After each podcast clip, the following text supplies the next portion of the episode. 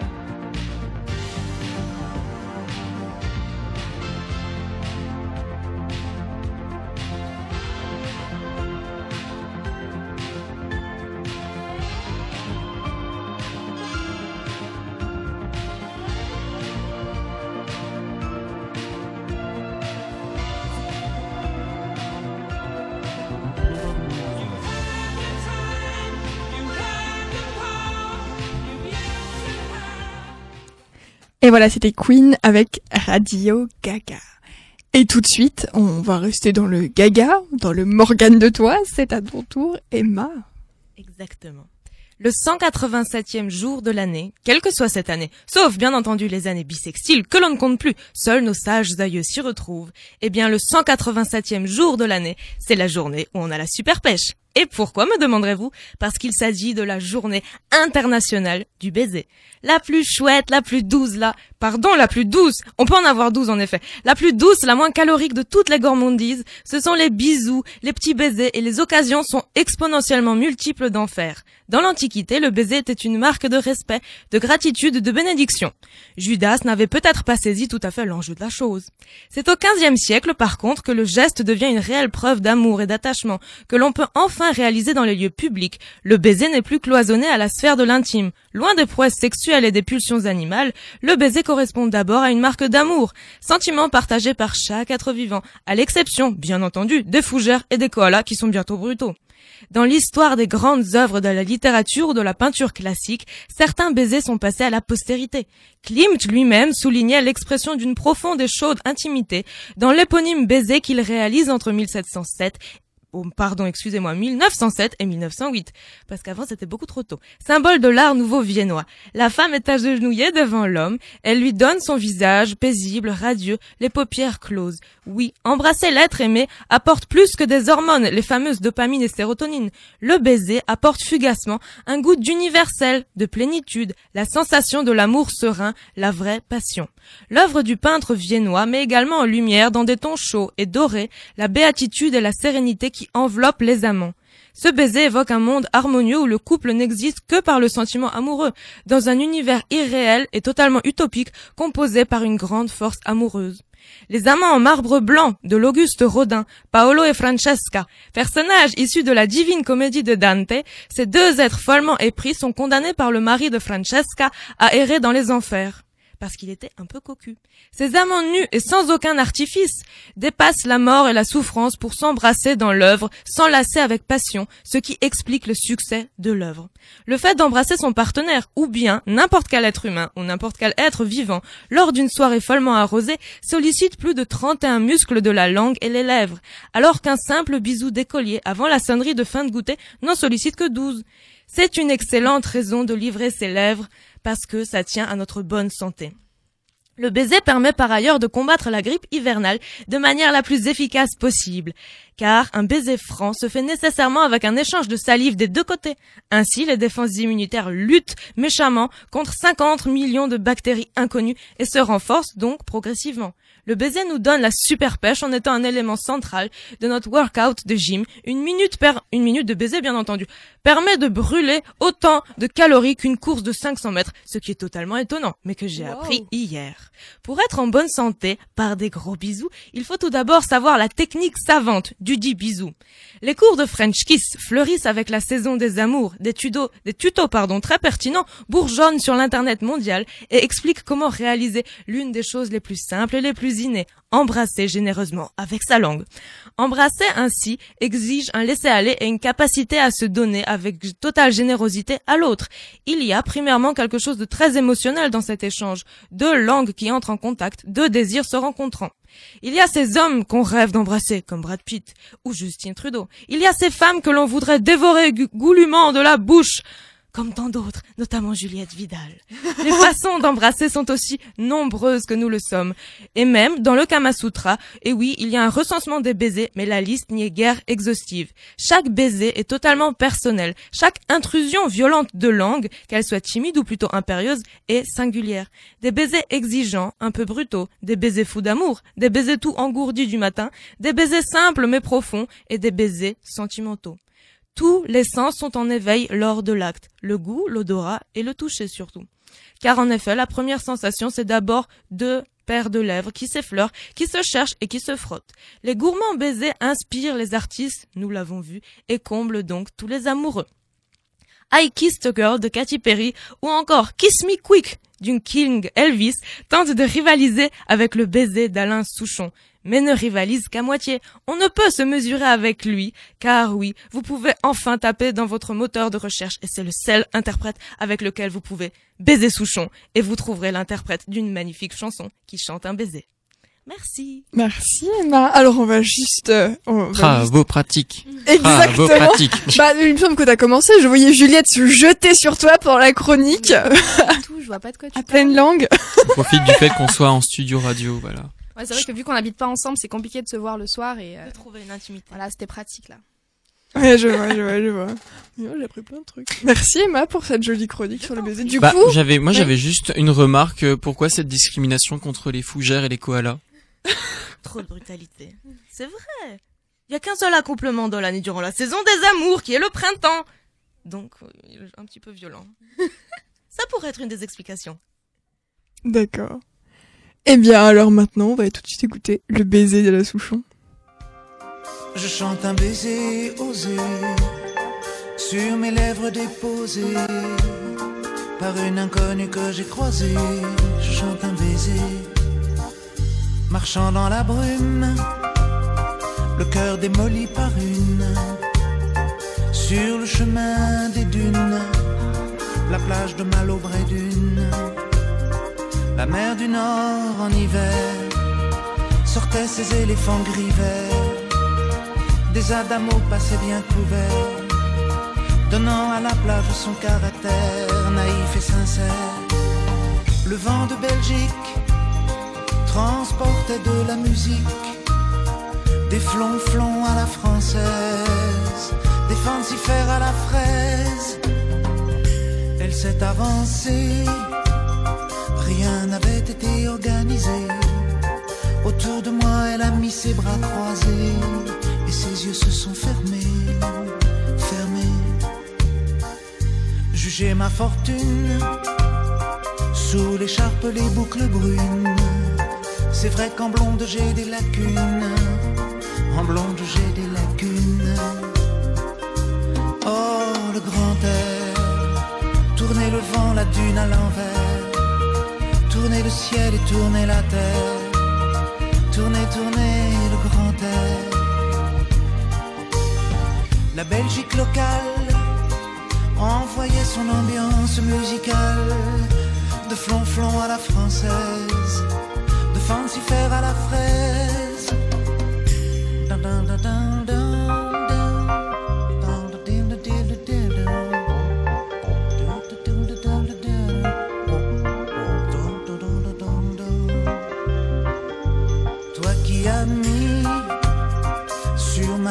Ta amie. Et dans mon cœur un décalcomanie. Marqué liberté, liberté chérie.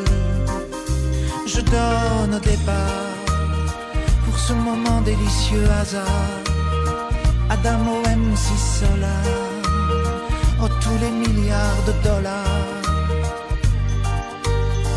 Le vent de Belgique envoyé mélancolique, c'est flonflon à la française, de fancifère à la fraise.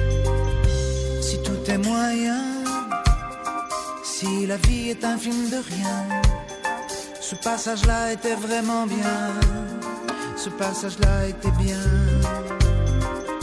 Elle est repartie, un air lassé de reine à l'anguille sur la digue un petit point parti son mari. Oh, son mari. Je chante un baiser, je chante un baiser osé sur mes lèvres déposées.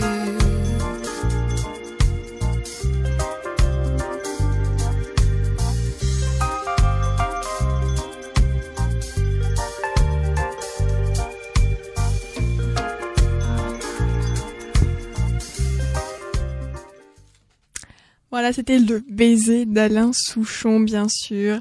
Alors, juste avant d'enchaîner sur la suite, parce qu'il y a une suite, bien sûr, euh, moi, je voulais revenir deux pas en arrière par rapport à, à petite chronique d'Emma. Car, ami auditeur, tu le sais, le premier baiser est toujours précédé d'une déclaration la déclaration. Une déclaration en parole, en regard, une déclaration que l'on fait tout bas, ou au contraire une déclaration au grand jour, au vu aussi de tous. Et moi, ce soir, je tenais aussi à faire une déclaration. Non pas à mon cher Grégoire, vous n'y êtes pas du tout, mais une déclaration à ma chère radio, fidèle compagne depuis tant d'années, mais aussi à toutes ces voix qui m'accompagnent, qu'il pleuve ou qu'il vente. Alors une déclaration d'amour à la radio, avec de jolis mots, en l'occurrence ceux d'une merveilleuse voix de la radio, la chaude voix de François Morel sur France Inter. Combien de temps je te connais? Tu as raison, ça ne se dit pas. Un paquet d'années. Oh, puis tais-toi, ça ne regarde personne. Ce qui est sûr, c'est que ça fait un moment. Oui, ma chère radio de service public, j'avais envie de t'écrire une lettre. Une lettre de reconnaissance, une lettre d'affection. N'ayons pas peur des mots, c'est une lettre d'amour. Oui, j'ai eu envie de t'écrire une lettre d'amour après cette période de silence et de séparation forcée et ces orages qui ont éclaté dans un ciel toujours menaçant. Parce que bien sûr, nous eûmes des orages. Cinquante ans d'amour, c'est l'amour folle. Au début, toi et moi, c'est une relation interdite, clandestine. Souviens-toi, on se donne des rendez-vous en cachette, mais c'est juste une approche, le temps des préliminaires. Sous la couette, je t'allume, et toi tu me fais voyager. Tu me fais découvrir le monde. À la fin de mes journées de lycée, pour te retrouver, je pédale ferme. Je ne veux pas rater un seul rendez-vous avec toi.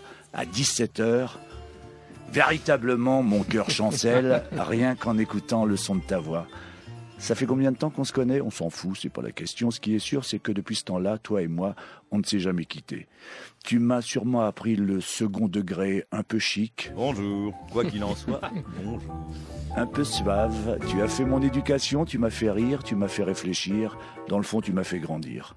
Parfois aussi, et je ne te félicite pas, tu réussissais à me détourner de mes études lorsqu'à 20 ans, je ne pouvais pas imaginer ma journée d'étudiant sans écouter Claude Villers, Louis Rego et Pierre Desproges. Je ne savais pas alors que, mine de rien, je prenais des cours en t'écoutant, que ton humour, ton goût des mots me servirait plus tard. Depuis combien de temps on est ensemble? Si on te demande, dis que tu n'en sais rien. Je te fais confiance, tu sais être discrète, légère, secrète, parce que c'est ça que j'aime en toi. Même si je me doute bien que je ne suis pas le seul à t'aimer, à te faire la cour, tu réussis à garder avec chacun une relation d'intimité et de proximité et de fidélité. Parce que quand tu t'adresses à moi, j'ai l'impression que c'est à moi seul que tu parles. Parfois, notre relation a pu agacer autour de moi, créer des jalousies. On pourrait pas rester deux minutes sans ta radio. Tu veux pas lui couper le sifflet par moment? J'avoue, j'ai tendance avec toi à être un peu exclusif. Un jour, toi et moi, c'est devenu vraiment sérieux. Je suis rentré dans toi en douceur, sans violence. Soyons justes, au début, je crois que tu ne t'en es pas tellement aperçu. Moi, j'étais trop impressionné, je perdais mes moyens, et toi, ça ne te faisait ni chaud ni froid. Et puis, on s'est apprivoisé, j'ai pris un peu plus d'assurance et j'ai commencé à négocier mon désir. Toi, de ton côté, tu ne semblais pas mécontente. Aujourd'hui, on est en train de penser pour toi, on dit qu'il te faut évoluer, que tu dois épouser le siècle nouveau, peut-être, que tu dois faire des économies, des efforts sûrement, mais n'oublie pas de rester ce que tu es. Ne cherche surtout pas à singer la télévision. Prends le temps.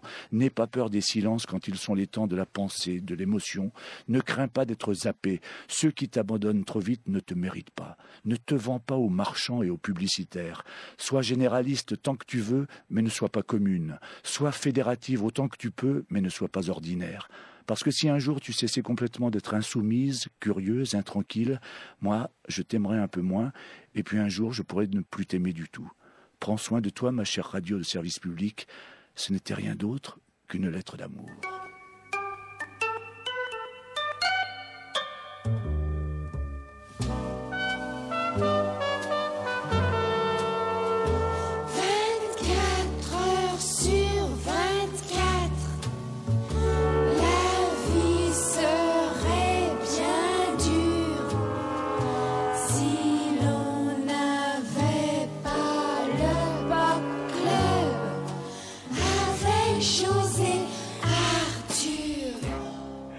Depuis combien Et la vie serait moins belle sans François Morel.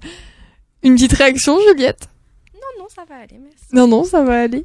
Lucas, on t'a senti frémir. euh, Bah, moi, à la que France insoumise. Voilà, j'ai entendu que cette radio devait être insoumise et que c'est ce qui fait qu'elle était belle, c'est ce qui fait qu'elle n'était pas possédée par euh, par des marchands, par des gens qui voulaient limiter sa pensée, ses idées et ce rapport si charnel que semble avoir euh, François Morel avec la radio, j'aimerais bien que tous les citoyens puissent l'avoir avec notre beau pays.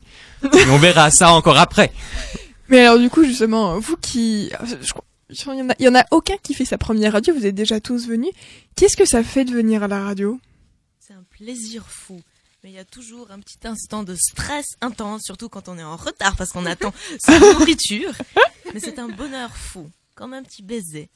Un La petit baiser. dopamine en bloc. Endorphine, dopamine, tout ça, ouais. Sérotonine, tout. Et Bah, Lucas, toi qui venais beaucoup l'année dernière Ah bah ça veut dire que cette année j'ai ab- abandonné la radio. Non, Non, jamais. jamais. Chasser le naturel, il revient au galop. Ne quitte pas. Je n- on ne quitte jamais définitivement la radio. Non, ce que j'aime bien en fait, c'est cette ambiance très feutrée, très chaleureuse dans ce studio euh, euh, bah, de RBS, mais je pense que on retrouve euh, cette ambiance-là dans tous les autres studios radio en règle générale, avec plus ou moins l'excitation du direct, toujours une petite boule de stress, mais au final, quand on sent que ce plaisir, il est partagé à la fois de notre côté du micro, mais aussi du côté de l'auditeur. Bonsoir, cher auditeur. Eh bien, c'est ce qui nous donne envie de toujours revenir et euh, c'est j'aime en fait la radio aussi parce que ça me rappelle quelques sensations qu'on a aussi euh, sur les planches au théâtre. Donc voilà. Au théâtre. Mais pas toutes les mêmes. Non, mais bien sûr. Chacun ses spécificités. J'imagine bien la vision en moins quand même. Bon alors du coup sur ces tendres paroles, écoutons Juliette. Maintenant Juliette, qu'as-tu concocté pour nous?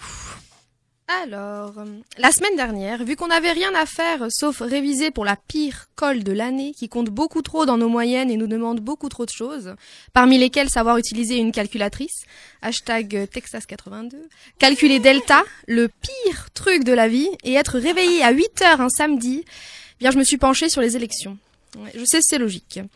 C'est ainsi que je me suis retrouvée sur le profil Facebook de Henri de Lesquin, notre dieu, à Lucas et moi, le site internet de François Bervas et la vidéo de 3h46 précisément de présentation du programme de François Asselineau.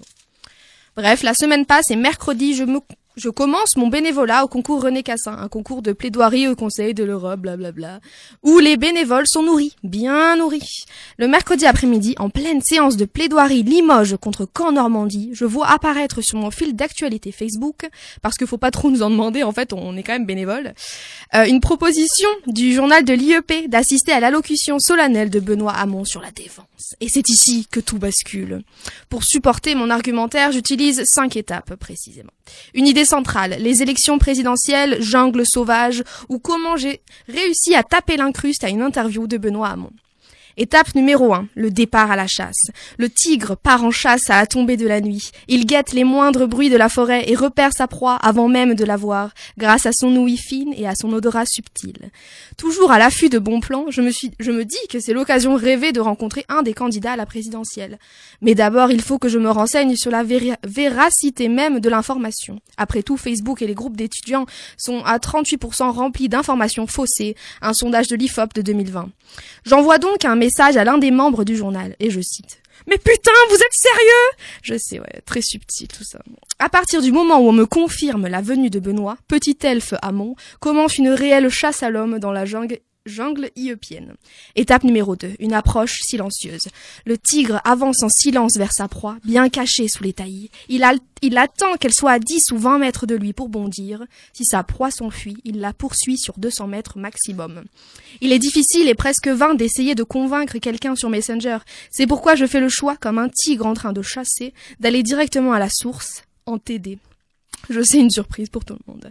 Pendant le cours, je ne pense qu'à une seule chose, cette phrase de Thomas. On essaye d'interviewer tous les candidats, et pour l'interviewer lui, le prix à payer était de lui faire de la pub. Moi, quand on me dit ça, je n'entends pas. On essaie d'être des journalistes étudiants sérieux, on a bossé toute l'année, on veut finir en beauté pour mai. Non, non, moi j'entends, on va l'interviewer, et tu devrais venir. Étape 3. Une attaque fulgurante. Le tigre surprend ses proies les plus petites en bondissant par derrière, toutes griffes dehors.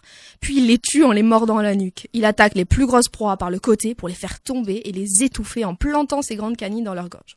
Bon alors là, faut être réaliste. Hein. Si je les tue, y a pas d'interview. Donc euh, je leur laisse gracieusement la vie et je leur demande même, seulement, seulement, en échange de me permettre d'assister à leur discussion. C'est tout. Enfin, je veux dire, c'est pas excessif, quoi. Bref, après, les avoir tannés pendant précisément 49.3 minutes, euh, ils acceptent et je me suis in. J'ai vraiment cru que j'allais faire mon valse là pendant la primaire, mais euh, non, non, c'est bon, pour le coup, je passe. Étape 4. Un festin de roi. Le tigre tire sa proie vers un fourré proche d'un point d'eau. Sa proie est parfois trois fois plus lourde que lui. Il commence par manger les cuisses en s'arrêtant souvent pour aller boire. Alors là, c'est le moment confection intime de ma chronique, slash pub. Pour le nouveau bar de la Grand Rue, entre l'allocution solennelle de Hamon, effectivement, la petite mamie qui a été décidée à voter Mélenchon, je le jure, et le rendez-vous dédicace à Kléber, on est allé boire une pinte au prix du demi. Voilà, désolé, on est en pleine campagne, hein, j'ai du mal à me passer des pubs gratuites que les politiques se font entre eux. Et étape 5, des réserves de viande. Le tigre peut avaler jusqu'à 45 kilos de viande en un repas, puis il cache les restes de sous les carcasses, sous les branchages ou sous l'eau. Ouais non, en fait là ça a aucun rapport. Donc euh, merci de m'avoir écouté. Euh, PS, cette chronique n'est pas engagée, mais j'aimerais juste en fait préciser que ça n'empêche pas Benoît et moi d'être félins pour l'autre. Oh, Oh. Emma s'en étouffe avec son bagel plein la bouche. Fais gaffe, c'est dangereux en fait la politique. On nous l'avait pas dit. Alors qu'est-ce qu'il a raconté de beau à cette euh, Alors, alors allocution alors des tonnes de choses, si incroyables les unes que les autres. saillant, les très saillants. les très saillants. Ok. Euh, alors notamment euh, vis-à-vis de l'OTAN, moi ça m'a choqué comme je l'ai envoyé en message directement dès que je l'ai su à Lucas. Mais concrètement c'était, bah ça a duré une heure. Il a bien lu, mais en fait il me regardait trop, du coup j'avais du mal à me concentrer. Ouf, il a un regard si transperçant. Mais je ça. sais pas si vous avez vu ses yeux, mais c'est des yeux bleus, mais incroyables. Ok, ça paraît très euh, superficiel de dire ça comme ça, ok J'ai quand même écouté et je me suis ma propre avis, mais je veux pas euh, dépasser mes petites limites, quoi. Mon pauvre petit cerveau. Non mais vas-y, on est là pour faire du prosélytisme, pas de problème. Go, go, go. Lucas nous fera la case Mélenchon juste après. ah, non, mais... Mélenchon ou ailleurs, hein, d'ailleurs, l'autre extrême. Pas du tout. euh. ah non, mais en parlant de, de savoir si on a déjà débattu, Lucas et moi, sur le sujet, je suis effectivement rentrée euh, de cette allocution, enfin quelques heures après, après quelques bouteilles de vin blanc, et euh, du coup j'étais très C'est ouverte ça les à vrais l'idée- meetings à gauche, c'est qu'on rentre toujours avec quelque chose dans la main et c'est souvent une bouteille. c'est ça. Bref, disons qu'on s'est couché beaucoup trop tard euh, pour euh, beaucoup trop de discussions, beaucoup trop sérieuses euh, post post pinte, on va dire. Mais alors du coup concrètement sur la défense, j'y reviens. euh, Ouais ouais. Alors, Enfin, deux trois idées quoi, tu vois. Hum, du coup, lui, c'est vraiment le soutien à, aux fonctionnaires donc de l'État, etc. Donc, quand il va s'opposer, par exemple, aux candidats de la droite qui vont eux vouloir réduire le nombre de, de fonctionnaires et aussi s'opposer à cette idée de, de faire un service obligatoire, euh, enfin un service militaire obligatoire, du fait que ça, dé, enfin, c'est pas sup- supportable, on dirait, ou en tout cas, euh, c'est pas possible de, de le faire sans dépenser énormément d'argent et ou sans empêcher certains militaires justement de, de faire leur travail et de devoir les, les obliger à aller euh, entraîner d'autres d'autres personnes.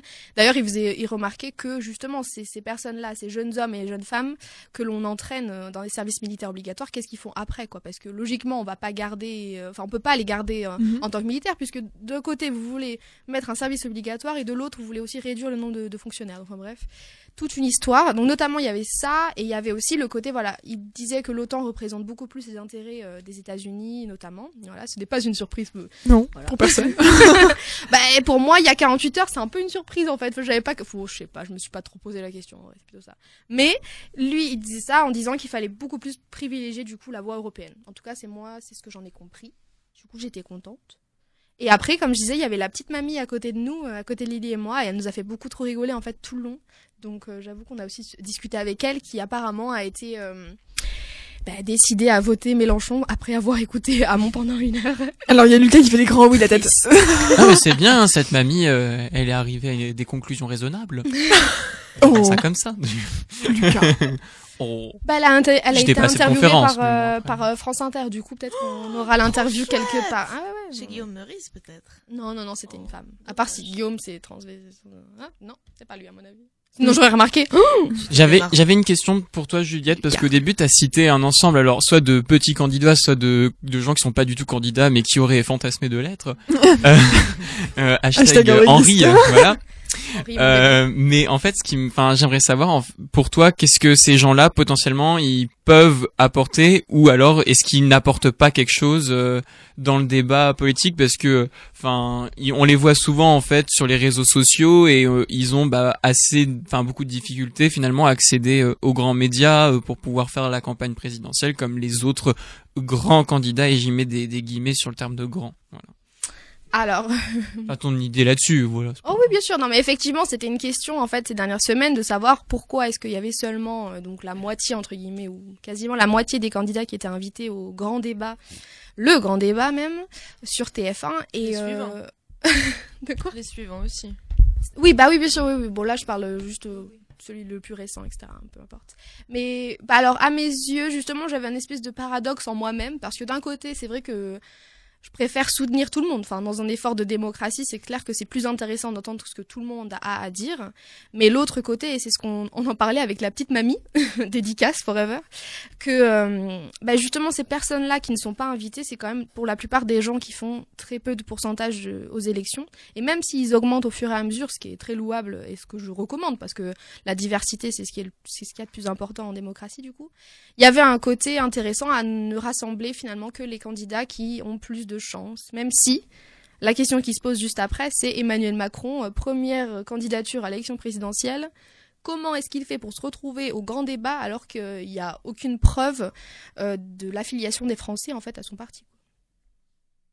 Oui, moi je suis assez d'accord. Enfin, c'est, moi je trouve que ce, cette idée de, euh, de comment de dire oui, on va prendre que ceux qui font plus 10 de, de 10% en débat, c'est vraiment euh, le comment.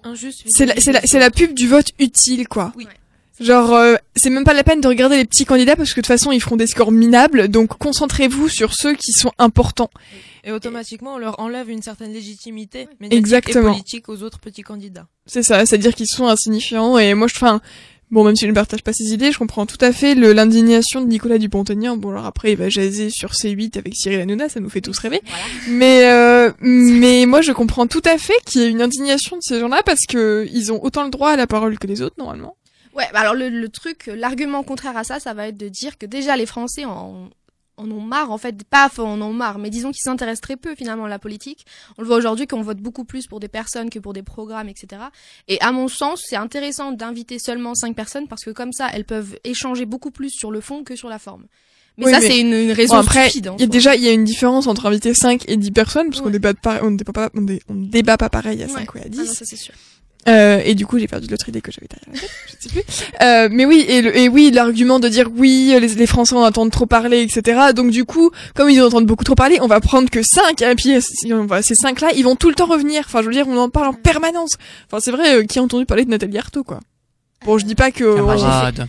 que qu'on est tous fans de ses idées, mais Bah, euh, apparemment, elle est plus riche que Macron, donc on devrait plus entendre Ah ouais parler d'elle normalement là. elle est prof, hein. Bah ouais, justement, c'est bien ça le voiture qui valait plus, je crois. Non, mais en fait, on sait pas où est-ce qu'ils ont disparu les 3 millions de revenus de Macron.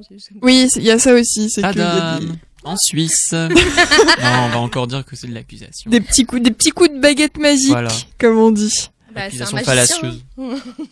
Mm.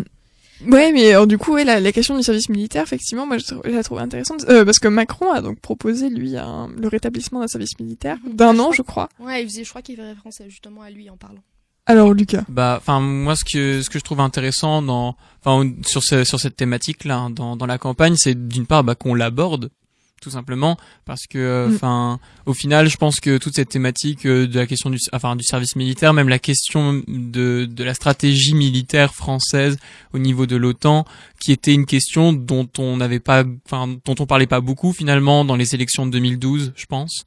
Euh, et qui est revenu en plus en force de la part, alors pas que que de l'extrême droite, de la part du Front National, puisqu'il parlait effectivement de la question de la souveraineté française, mais maintenant, donc on, ensuite Jean-Luc Mélenchon en a parlé, euh, et maintenant on voit que Benoît Hamon se saisit de la question. Donc je trouve que c'est un phénomène qui, enfin, dont on devrait un petit peu s'interroger. Pourquoi est-ce qu'il émerge maintenant?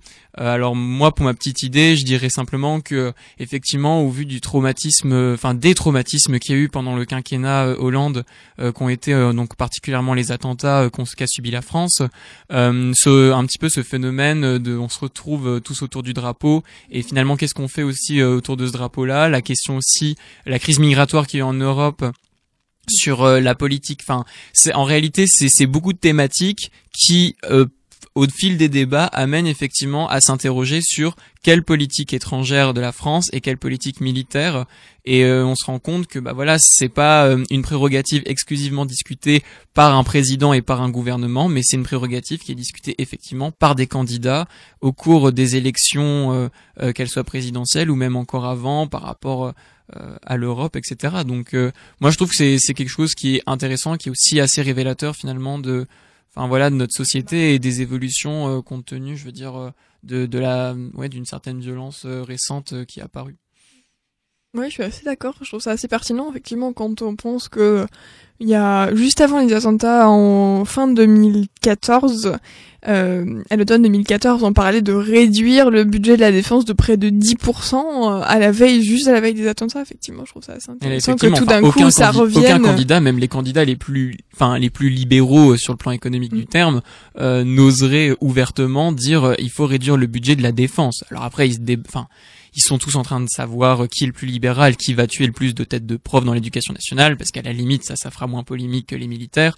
Mais effectivement, enfin c'est sûr que c'est c'est une thématique qui est revenue au cœur, euh, enfin au cœur de la vie politique française et même j'ai envie de dire euh, dans d'autres pays euh, en Occident. Et juste simple question, vous, alors toi Lucas parce que t'es un garçon, mais aussi les filles, enfin Juliette et Emma, est-ce que vous seriez prêts, prêtes à faire un service militaire d'un an? Simple question, parce que la question elle est aussi là. Enfin après nous voilà on est étudiants etc. Mais même pour ceux qui sont pas étudiants, est-ce qu'on accepterait nous Est-ce qu'on se sent assez fort d'un point de vue ident genre identitaire j'aime pas ce mot, mais euh, voilà euh, d'un point de vue national Est-ce qu'on a enfin est-ce que déjà pour nous ça voudrait dire quelque chose et est-ce que on, on choisirait d'y aller si on avait le choix entre guillemets? Donc apparemment on ressort avec des super abdos, donc euh, je vais dire oui. C'est une motivation. Voilà. Oui. A priori, moi je dirais plutôt non, parce que c'est quand même quelque chose qui est pas du tout anodin de s'engager. On peut voir quand même des, des scènes qu'on ne verrait pas tous les jours si on est étudiant ou si on fait un petit job après le bac ou après un brevet. Donc je pense que c'est vraiment un choix personnel qu'on peut pas imposer ça à des centaines de, de jeunes gens qui auront une vie plus tard parce qu'ils pourraient être traumatisés, ils pourraient mal, très mal vivre l'expérience. Attends, mais on fait quoi dans ces services militaires en fait? Alors, bah c'est la vie à l'armée quoi. Bah, c'est- après, alors, ah, moi, si Ça je peux, si je peux, si je peux, si je peux y mettre euh, juste mon avis par rapport à ça. Oui, bien sûr. Euh, Enfin, je pense qu'effectivement, bon, si on me le demandait personnellement actuellement, est-ce que j'irais m'engager pour un service militaire? Enfin, si j'ai pas l'obligation, je pense que j'irai pas de moi-même. En revanche, effectivement, si, enfin, s'il était instauré, est-ce que j'irais, j'irais à reculons? Pas forcément. Euh, moi, je trouve qu'il y a, enfin, il y avait effectivement beaucoup de vertus quand même au niveau du service militaire, euh, notamment en termes de brassage social, parce que c'était une case obligée euh, où toute la jeunesse de France se rencontrait. Euh, et effectivement, enfin, tu rappelais au début, euh, Estelle, que nous on est des étudiants et que, enfin, techniquement parlant, et ça je le dis, enfin, d'expérience entre guillemets familiale, mais on disait, bah voilà, c'est super, euh, c'est super emmerdant quand t'es étudiant d'être coupé en fait dans ton cursus d'études pour faire un an dans le service militaire. Et il y avait plein d'étudiants qui râlaient à l'époque où le service militaire existait encore par rapport à ça. Mais d'un autre côté, euh, bah ça, ça forçait entre guillemets à rencontrer des gens qui ne se seraient jamais rencontrés autrement parce qu'ils vivent pas dans, dans les mêmes quartiers, dans les villes, parce qu'ils ne font pas les mêmes activités, euh, euh, parce qu'ils ne sont pas dans les mêmes lieux de, trava- de travail, etc., etc. Et euh, c'était voilà une petite fenêtre, euh, certes étroite, mais une fenêtre quand même sur euh, voilà sur ce qu'est la diversité de notre société et qu'elle n'est pas simplement, je veux dire, un, un mot qu'on utilise sans arrêt dans les débats et qu'elle est aussi concrète et que enfin voilà, c'est c'était aussi, bah voilà, je pense. euh, je dis pas que c'est la meilleure solution pour faire transparaître la diversité de la société et rencontrer aussi euh, d'autres personnes, mais en tout cas, euh, ça avait une vertu claire par rapport à ça, quoi. D'accord, ouais, écoutez, merci pour vos réactions et je pense qu'effectivement c'est un débat qui mérite d'être tenu et qu'effectivement chacun pourrait, on devrait, je pense, s'interroger pour savoir si on, jusqu'où on serait prêt à aller pour pour notre pays peut-être. Alors du coup, après cette euh, intermède politique, euh, on va avoir une petite musique proposée par Juliette N'est-ce pas, Dédicace Juliette à Henri et à tous les mêmes de France. Ouais, Nico- Nicolas, connu. Henri, à Nico, Henri, euh, Jean-Luc. Jean-Luc. Jean-Luc aussi, bah Ouais. tous les hommes politiques, hein, À peu près. à peu près. D'accord. Ah Bah écoute, on écoute ça tout de suite alors.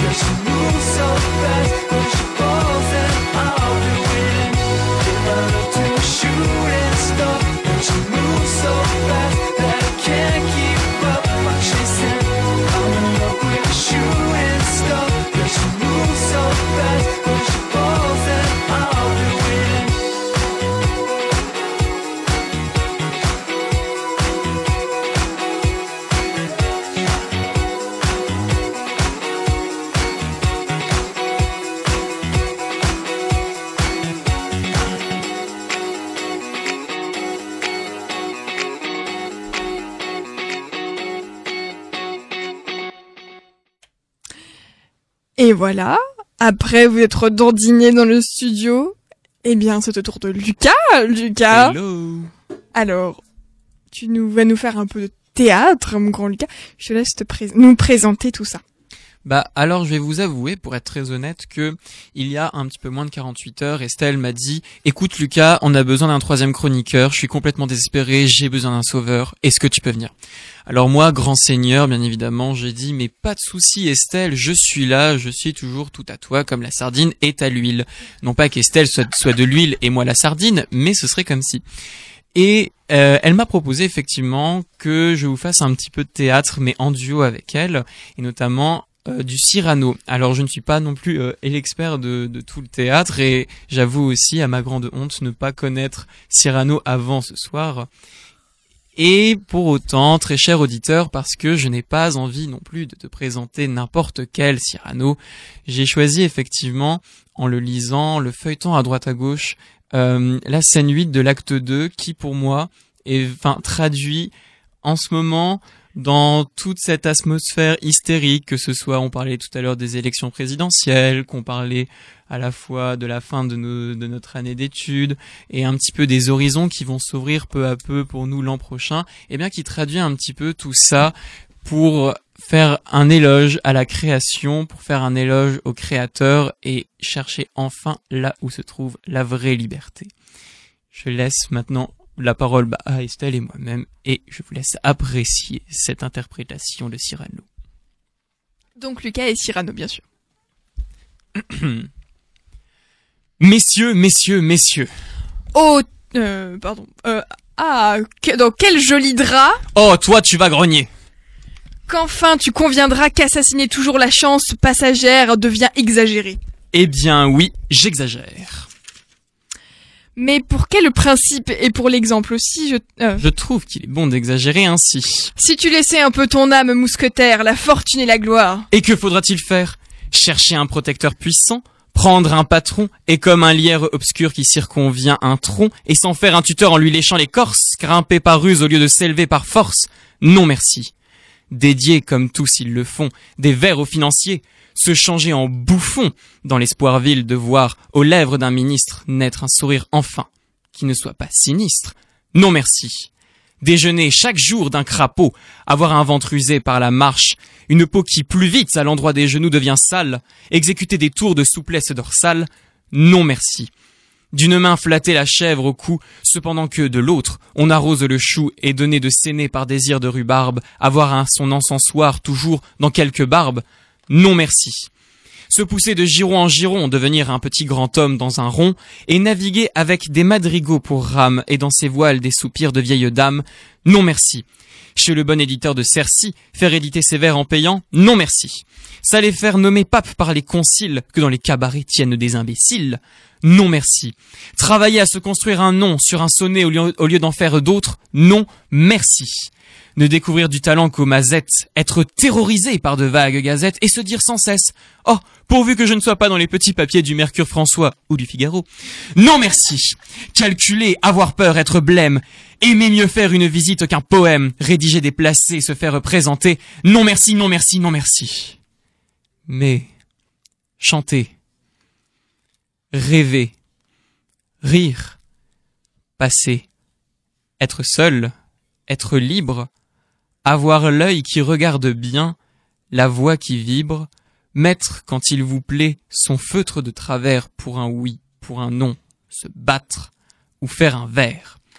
Travailler sans souci de gloire ou de fortune, à tel voyage auquel on pense dans la lune, n'écrire jamais rien qui de soi ne sortit, et modeste d'ailleurs se dire, mon petit, sois satisfait des fleurs, des fruits, même des feuilles, si c'est dans ton jardin à toi que tu les cueilles.